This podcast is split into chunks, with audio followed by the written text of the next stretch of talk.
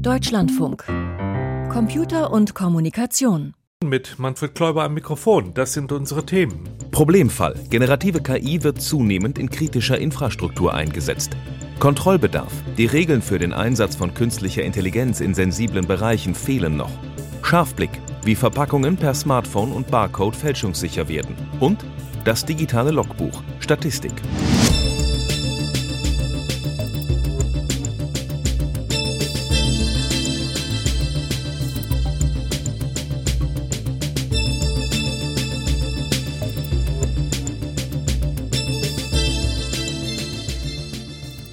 Glaube, der Sicherheits- und Verteidigungsbereich ist natürlich ein Bereich, in dem ganz besonders hohe Anforderungen an Vertrauenswürdigkeit, an digitale Souveränität bestehen. So lautet die Einschätzung von Christian Weber von der Technologieberatung Capgemini, die er kürzlich auf einer Veranstaltung über den Einsatz von KI-Werkzeugen in Bereichen mit sogenannter kritischer Infrastruktur vorgetragen hat. KI-Tools, die also in der Energieversorgung, beim Militär, im Finanzwesen oder im Verkehrsbereich eingesetzt werden, die unterliegen besonders harten Prüfkriterien. Jetzt ziehen dort auch zunehmend Chatbots ein. Inwiefern verändert das die Sicherheitslage, Peter Welchring? Das verändert die Sicherheitslage enorm, weil nämlich generative KI, also auch Chatbots, bisher eben nicht auf Sicherheit hin optimiert wurden. Aber wenn etwa generative KI Militär eingesetzt wird, beispielsweise um eine Lagebeurteilung zu unterstützen oder um eine taktische Empfehlung abzugeben, dann muss nicht nur die Wissensbasis ausgesprochen streng auf Richtigkeit geprüft sein, dann müssen auch Trainingsdaten besonders hohen Anforderungen unterliegen. Und die Verifikation und somit Kontrolle der neuronalen Netze, das alles muss nach einem sehr ausgeklügelten Plan und das muss gut überwacht erfolgen. Die Chatbots, die müssen auf streng abgeschirmten und kontrollierten Rechnersystemen installiert sein. Das stellt aber schon an die großen Sprachmodelle ganz erhebliche Anforderungen. Denn die sind ja mit mehreren Milliarden Parametern bisher in der Cloud vortrainiert worden. Und da sagen die Militärs, solche vortrainierten Modelle, die sind uns nicht sicher genug. Unsere Sicherheitsanforderungen, die gehen von einem Modell aus, das eben in einem abgeschotteten Höchstleistungsrechenzentrum entwickelt wurde. Ja, und dann wird es natürlich sehr teuer. Und deshalb stellen sich zwei Fragen. Welche vortrainierten großen Sprachmodelle genügen den Sicherheitsanforderungen denn im Bereich kritischer Infrastruktur überhaupt? Und zweitens, darf da dann überhaupt das sogenannte Inferencing genutzt werden, also das Feintunen eines schon trainierten Modells? Für Militärs sind diese Fragen in Sachen Lagebeurteilung klar abgeschottetes Rechenzentrum und Grundaufbau eines großen Sprachmodells. Das hat übrigens auch das amerikanische Verteidigungsministerium für seinen Bereich so vorgegeben. Aber für Unternehmen und Behörden, die sich um kritische Infrastrukturen kümmern und mit denen arbeiten, die die kritischen Infrastrukturen am Laufen halten, da wird eben jetzt diskutiert, welche generative KI dürfen und können wir denn überhaupt in die kritischen Infrastrukturen einbringen? Und wie müssen die entsprechenden Modelle und Softwarepakete dann entwickelt sein? Zu dieser Fragestellung sind inzwischen mehrere Studien verfügbar und es gab in den vergangenen Wochen einige Veranstaltungen dazu. Allerdings werden diese Fragen in Europa und in den USA auch sehr unterschiedlich diskutiert. Diese Diskussion, die läuft zurzeit ungefähr so. Grundvoraussetzung ist häufig im kritischen Umfeld, dass das Ding auf meiner Infrastruktur laufen kann. Der große Teil der kritischen Infrastruktur, sei es in der öffentlichen oder in der privaten Wirtschaft, hat gar nicht oder hat den Glauben, dass ich diese, diese Technologie erst nutzen kann, wenn ich über einen Cluster verfüge, wo mit Starkstrom und sonstiges gearbeitet wird. Dies ist tatsächlich nicht der Fall. Diese Technologie muss in der Lage sein, von der Funktionalität und auch der Größe, die sie mitbringt als Technologie, auf ihrer Infrastruktur zu laufen. Und das ist manchmal sehr viel weniger, als man glauben mag. Erläutert Lorenz Lehmhaus vom KI-Entwicklungsunternehmen Aleph Alpha. Die Sicherheitsanforderungen des Pentagon für strategische Lagebeurteilungssysteme sind schon allein aus Kostengründen nach Einschätzung vieler KI-Fachleute nicht in allen Bereichen kritischer Infrastruktur realisierbar.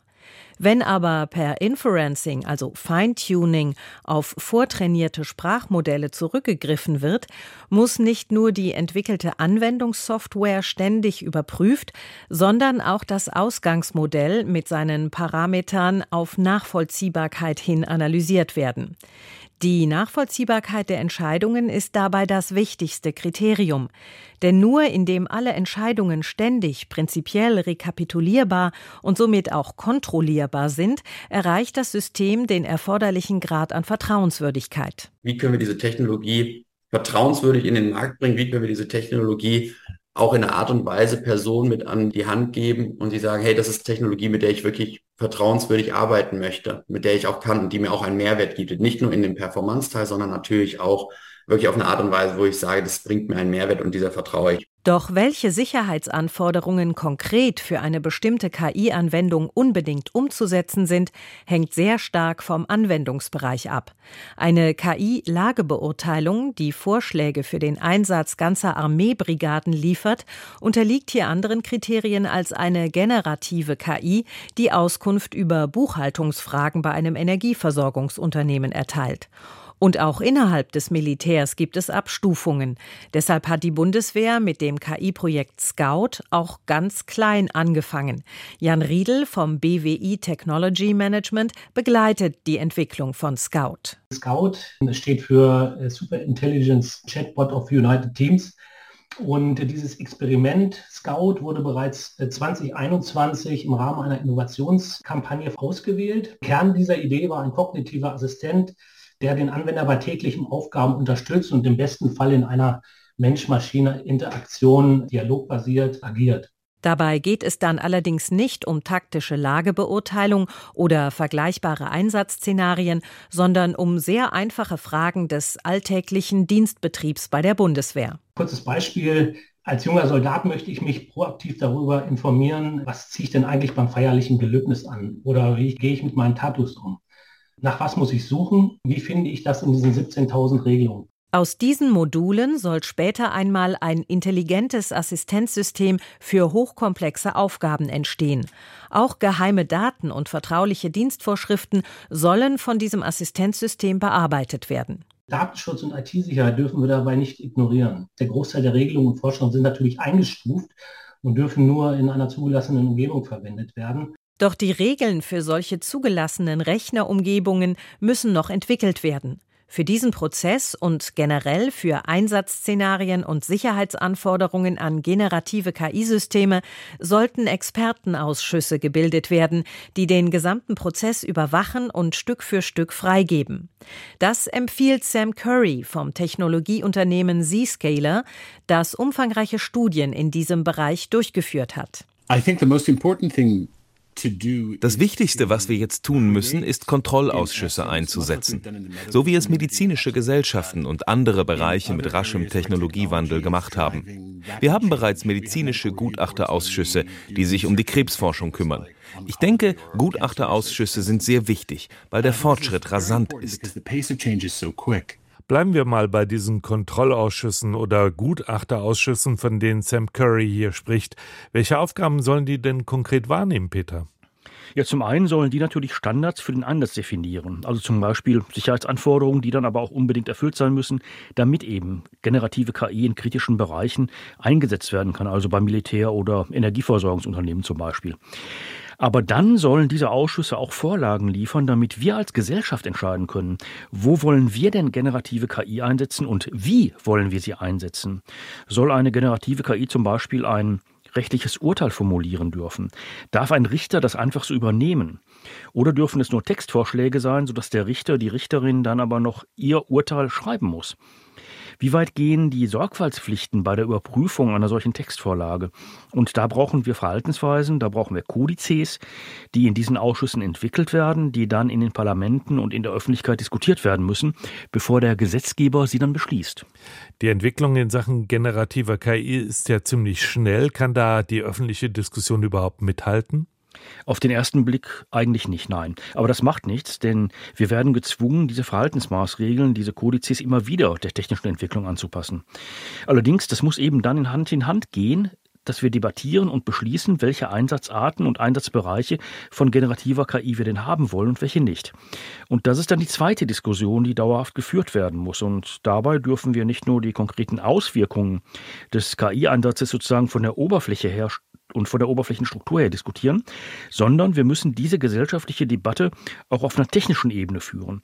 Also wie sehen die neuronalen Netze aus? Wie sehen die Gewichtungen aus?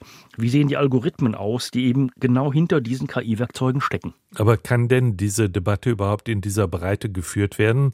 Da ist ja ziemlich viel technisches Hintergrundwissen erforderlich. Ja, und das wird auch sehr kontrovers und sehr intensiv diskutiert.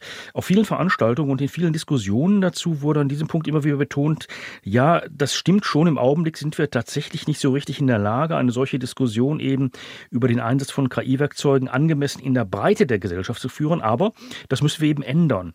Und dafür haben wir nicht mehr viel Zeit. Das wird auch immer wieder gesagt. An welche Änderungsmaßnahmen denken dabei die Expertinnen und Experten?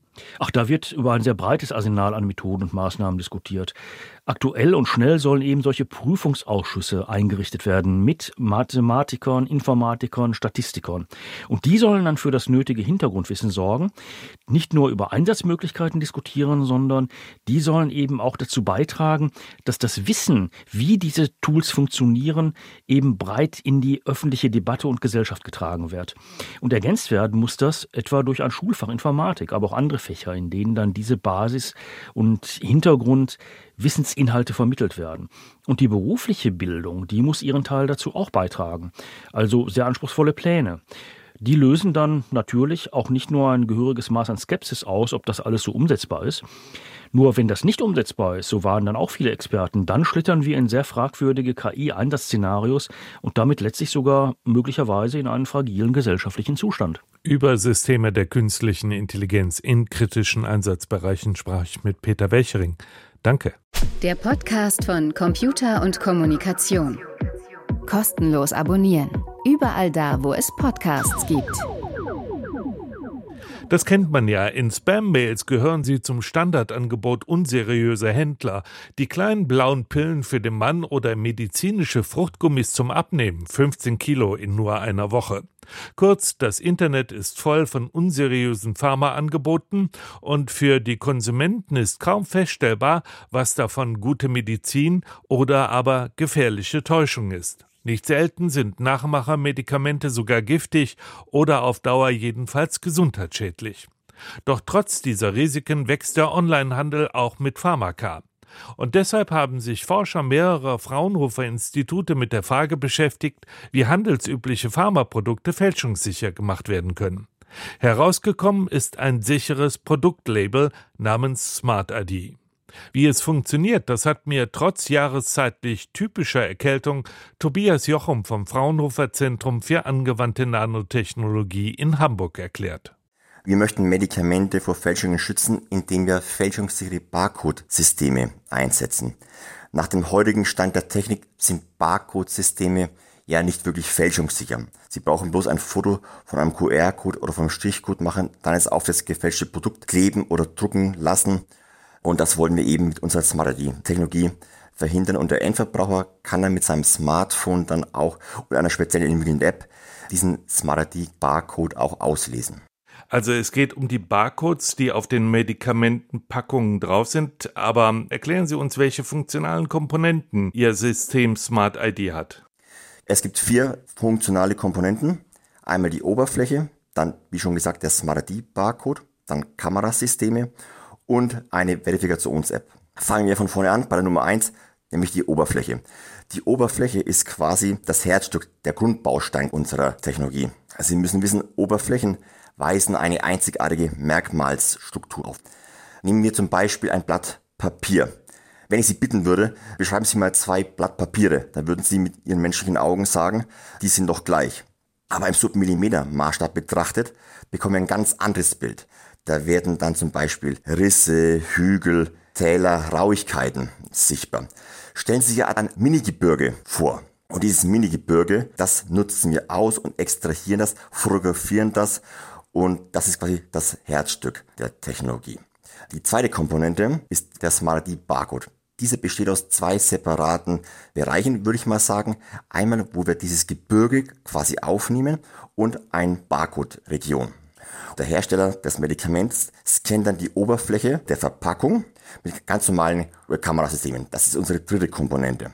Dabei wird dann das Mini-Gebirge aufgenommen und mittels einem Algorithmus in einer einzigartigen Hash-Funktion umgerechnet. Und dieser Hash, der wird verheiratet mit dem digitalen Siegel des Herstellers und dann wird das in einem QR-Code abgespeichert und auf das Medikament gedruckt.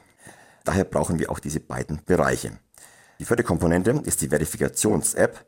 Die App scannt dann nicht nur den QR-Code, sondern auch die Papieroberfläche. und ist die einzigartige Gebirgsstruktur vorhanden, wie es auch in dem QR-Code abgelegt ist, dann weiß die Software, das ist keine Fälschung und der Patient, der Endverbraucher kann dieses Medikament oder dieses Produkt gerne zu sich nehmen.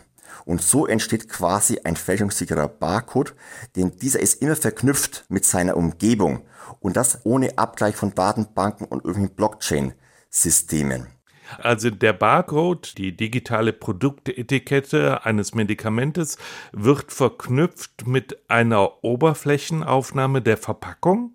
Genau. Und diese wird dann quasi in einen Hashwert umgeführt. Der Hashwert ist zum Beispiel 1234 ABC. Und dann wird es noch verheiratet mit dem digitalen Siegel des Herstellers und das wird dann quasi in dem QR-Code abgespeichert und aufs Medikament gebracht.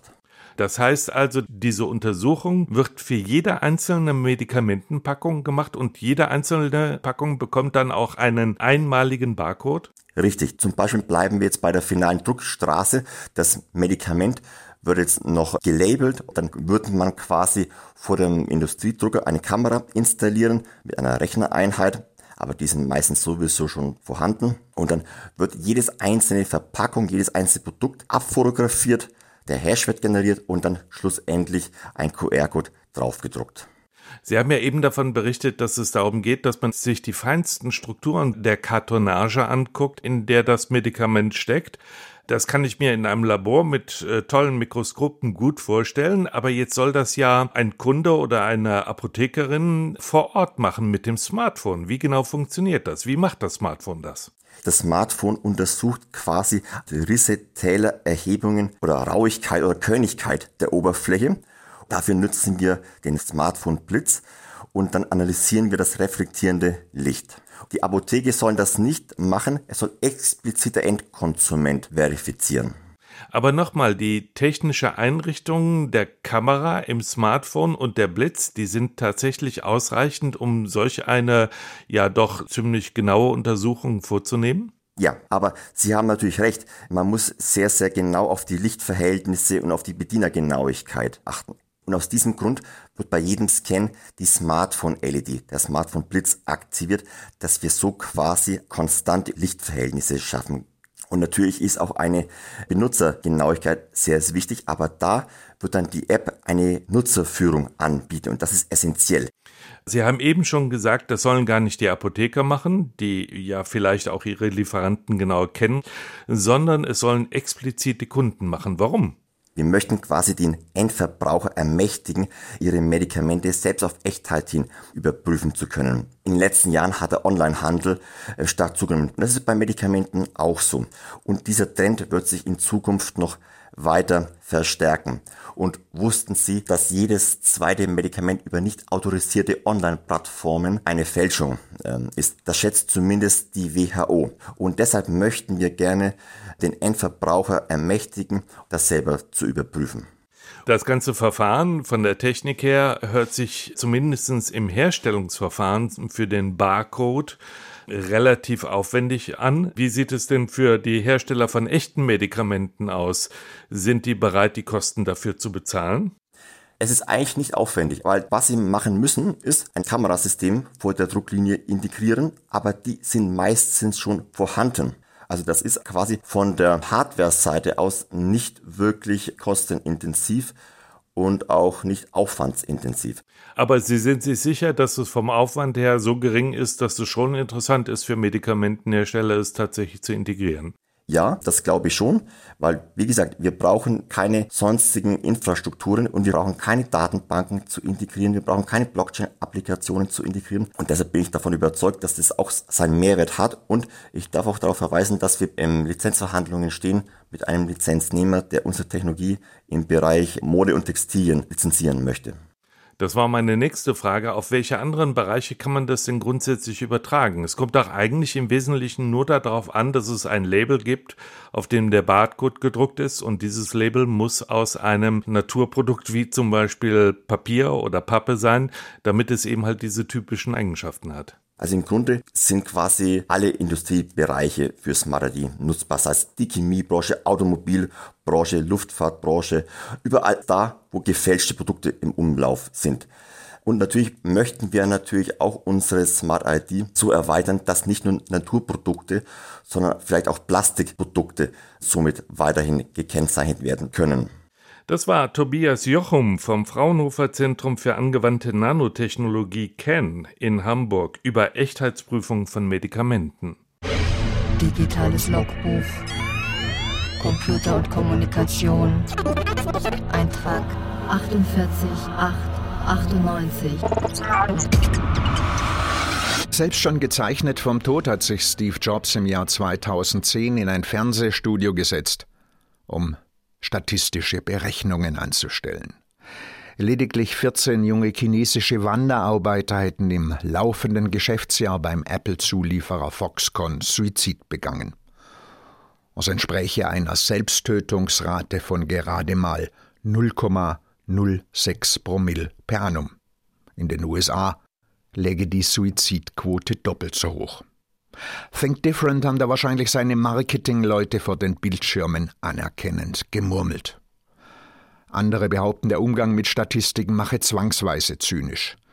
Wie es etwa in dem Bonmot zum Ausdruck kommt, trau keiner Statistik, die du nicht selbst gefälscht hast.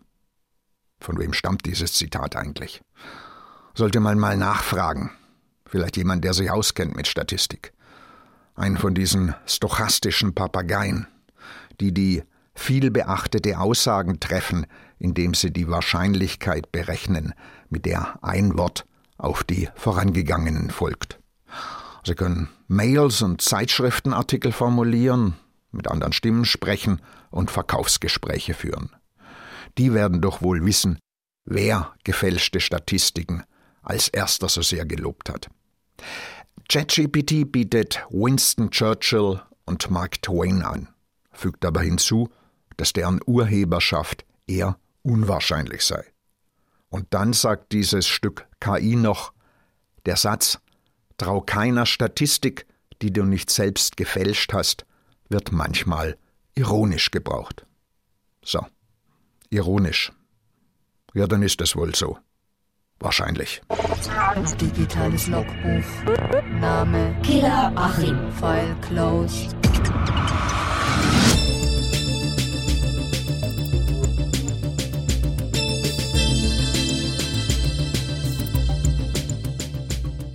Der Finanzminister will beim Digitalisierungsprojekt für Steuern aussteigen. Das ist unsere erste Nachricht im Info-Update von und mit Michael Stang. Bundesfinanzminister Christian Lindner, FDP, will sich aus der Leitung von Konsens zurückziehen, einem Projekt für eine einheitliche IT bei der Erhebung und Verwaltung von Steuereinnahmen. Nach Angaben des Spiegel will Lindner die Leitung dauerhaft dem Land Hessen überlassen. Rund zwei Milliarden Euro kostete das Digitalisierungsprojekt seit seinem Start im Jahr 2007. Die einheitliche Software wird aktuell in 19 sogenannten Verfahren entwickelt und gepflegt, darunter auch die elektronische Steuererklärung Elster. Auf den drohenden Rückzug reagierte der Bundesrechnungshof scharf. Es entspreche der verfassungsrechtlichen Pflicht und den Aufgaben des Finanzministeriums, die Steuereinnahmen von Bund, Ländern und Gemeinden zu sichern. Der Kurznachrichtendienst X verliert weitere große Werbekunden. Nach IBM setzt auch Lionsgate Entertainment, eine Filmvertriebsgesellschaft, ihre Werbung auf der Plattform aus. Zuvor hatte die EU-Kommission bekannt gegeben, vorerst keine Werbung mehr schalten zu wollen.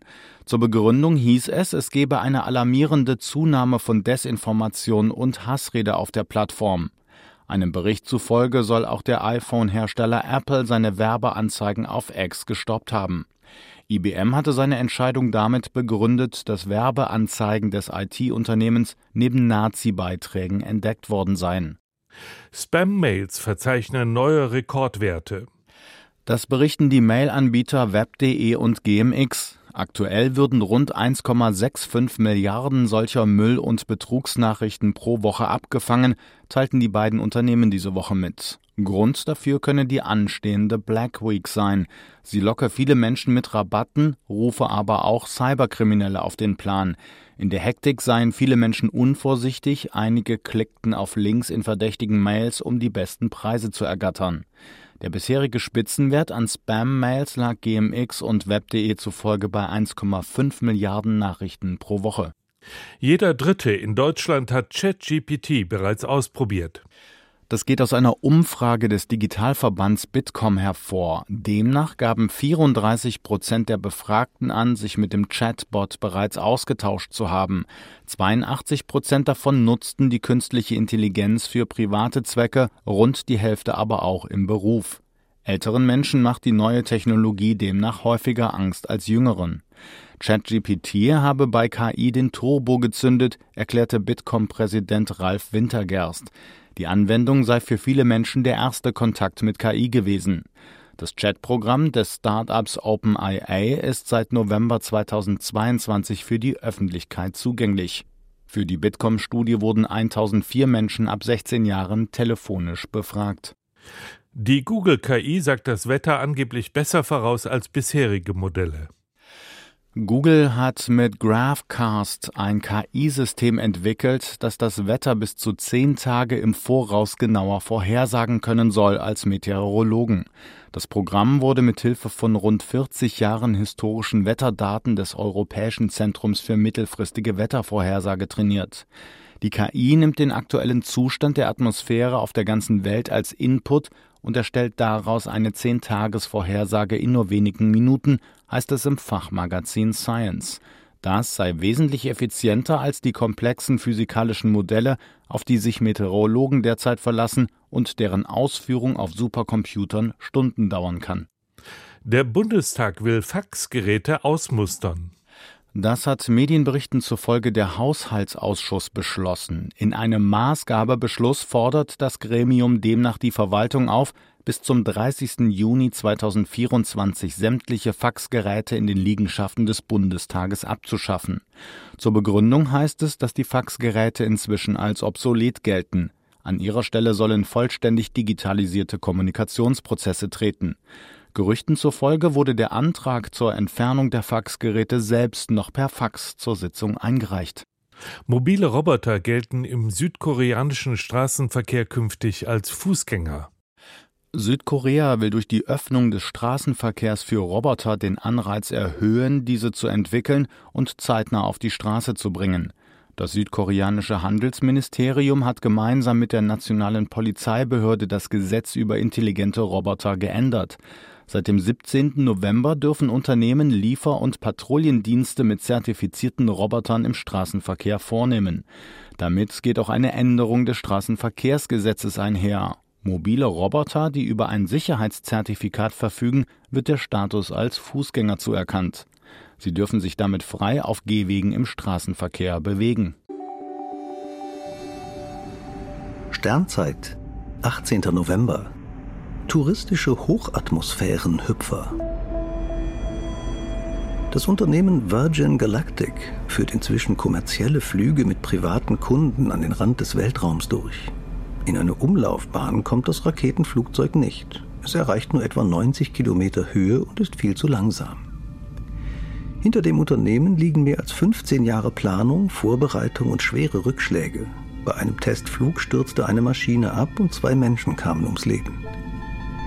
Der Weltraum sei härter, als er und die meisten seiner Mitstreiter erwartet hätten, räumte der britische Milliardär Richard Branson vor einigen Jahren ein. Immer wieder wurde der Beginn des Routinebetriebs für nächstes Jahr angekündigt. Ursprünglich hatte es 2007 losgehen sollen. Im August waren bei einer Mission des Raketenflugzeugs Spaceship Two erstmals drei Privatpersonen an Bord. Eine Trägermaschine hob das Raketenflugzeug bis in gut 15 Kilometer Höhe. Dort klingte das Geschoss aus, stieg bis in die Hochatmosphäre auf und landete wieder auf der Erde. Während dieses Hüpfers erlebten die insgesamt sechs Menschen an Bord für knapp drei Minuten Schwerelosigkeit und sahen den schwarzen Weltraum über sich. Das Unternehmen bezeichnet die Besatzung stets als Astronauten. Dabei bezieht es sich auf die umstrittene Definition, dass alles oberhalb von 80 Kilometern Weltraum sei. Üblicherweise gilt eine Höhe von 100 Kilometern als Grenze zum Weltraum. Aber auch wer die kurz überschreitet, ist kein Astronaut. Ernstzunehmende Raumfahrt ist nur eine Reise in die Erdumlaufbahn. Das war Computer und Kommunikation. Am Mikrofon war Manfred Kläuber.